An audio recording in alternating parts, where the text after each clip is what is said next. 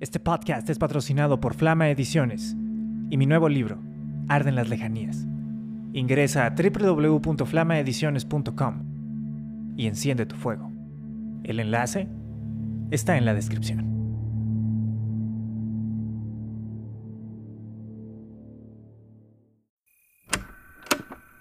Conocí a Juni un poco antes de que terminara el año 2021, una noche, afuera del Galeón Pirata, una de esas noches donde casi no hay gente.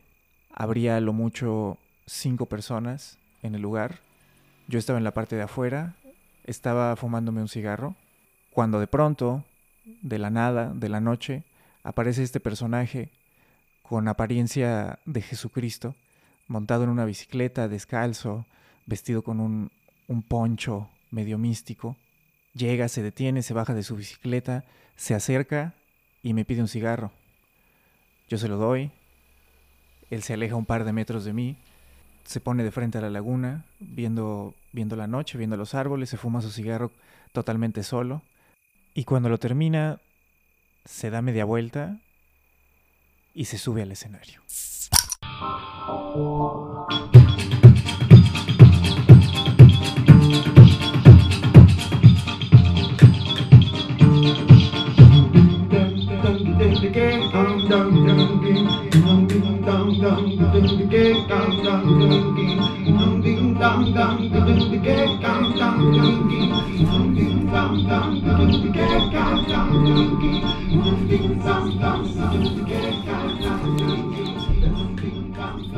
Lo que me divierto. ¿Cómo? Lo único que utilizas es ese pedal. El pedal. Es todo, hermano. Es, es un looper nada más. Y Si es un RC30, es un looper de dos canales. Lo que hace es eh, grabarme en dos canales, ¿verdad? Como claramente quedó obvio.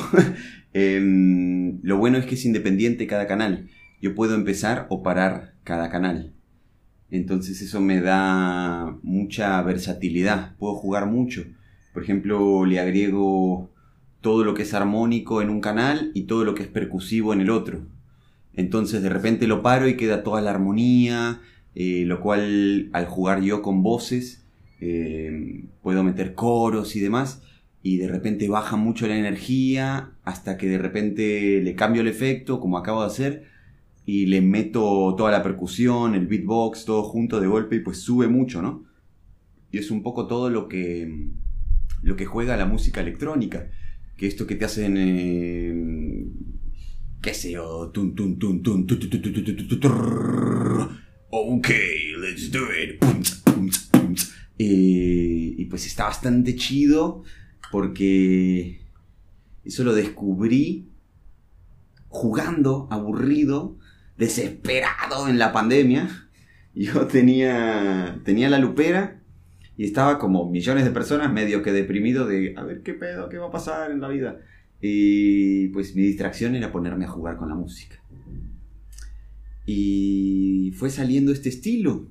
Salió desde juntar chatarra en la calle, cualquier tipo de chatarra que yo creía que podía ser un improvisado instrumento de, percusión.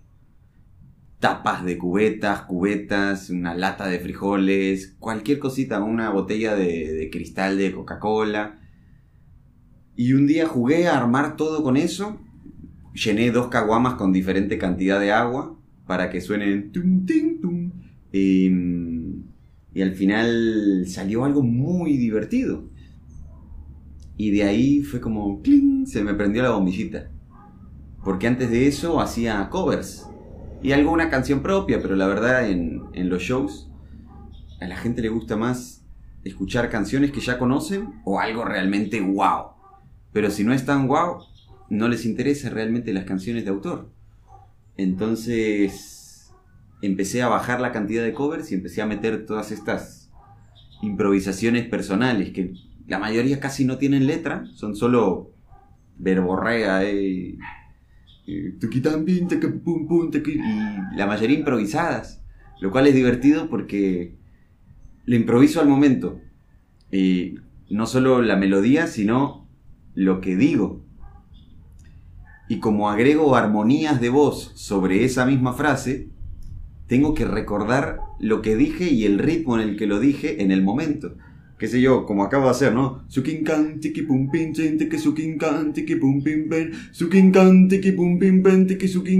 Y al final, si lo repito y me equivoco, no queda chido. Queda como mucha gente hablando al mismo tiempo. Y entonces, la verdad que yo me divierto muchísimo. Y la gente está reaccionando muy bien con, con esto que estoy haciendo, la verdad. Y le agradezco mucho al pedal. Vi. Antes tocabas en una banda, ¿no? Tocabas más rock, este, vi unas fotos. Eh, ¿Cómo empezaste? Eh, ¿Cómo empecé? Fue a los siete años, estudiando música clásica tocaba piano y percusión de, banda sinfónica. Em, tocaba Beethoven, Bach y todo eso. Hasta los 15 años. A los 16 años, 15, 16, empecé a escuchar rock and roll.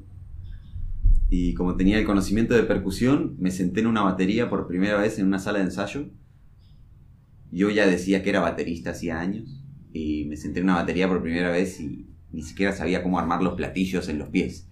Eh, pero ya tenía más o menos el ritmo, pim pam pum, y al año ya estaba tocando rock y rock and roll en una banda.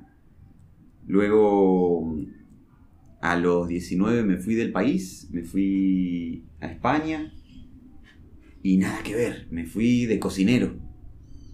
Nunca solté la música, pero en mi casa. Tocaba la guitarra, componía mis canciones, me aprendía las canciones que me gustaban, pero dejé de, de hacer shows, de, de presentarme. Así durante varios años, hasta que en el 2013 en China conocí mm, a varios compañeros de música, un baterista colombiano, un bajista mexicano y un guitarrista americano de Estados Unidos. Y empezamos lo que se llamó La Migra. La Migra era un proyecto de algunas canciones propias, pero también mucho cover, sobre todo por lo que pedía el ambiente. Eh, ahí pedían extranjeros haciendo música. No importaba lo que tocaran, lo que importaba era que fueran extranjeros. Y la verdad que fue una gran experiencia en mi vida. Tocábamos los Cafres, los fabulosos Cadillac, los Decadentes, los Beatles y un montón de bandas más. Muchas bandas chidas. Eh, para chinos, no tenían ni idea tocando los fabulosos Cadillac para chinos, pero ellos eran como, wow, ¿qué es esto? Está bueno, y pues los fabulosos están buenos, ¿verdad? Em, y fue una gran experiencia, mucho aprendizaje, la verdad, eh, pues fue la primera vez que viví un ambiente como de estrella de rock, porque el solo ser extranjero en China era ser como un poco semidios. Me pedían sacarme fotos en la calle, me pedían autógrafos, era como, ¿qué? ¿y por qué quieres mi autógrafo? Eh, sí, estuvo chida la música, pero... Y bueno, al final uno se acostumbra y si se descuida, se le sube el ego, se le va un poco la vista para lo que es la farándula y pues surgen cosas, ¿verdad? No sé, lo que es vivir en la noche, vivir en el espectáculo. Eh, ahí probé la cocaína, el LSD. Por suerte tomé conciencia muy rápido y me di cuenta que eso no era lo mío, pero fue gracias a eso, ¿verdad? A, empezar a consumir cosas y decir, para, para, para, para, ¿qué está pasando aquí? Y le agradezco todo a esa experiencia, a ese momento de mi vida, fue maravilloso, pero se terminó.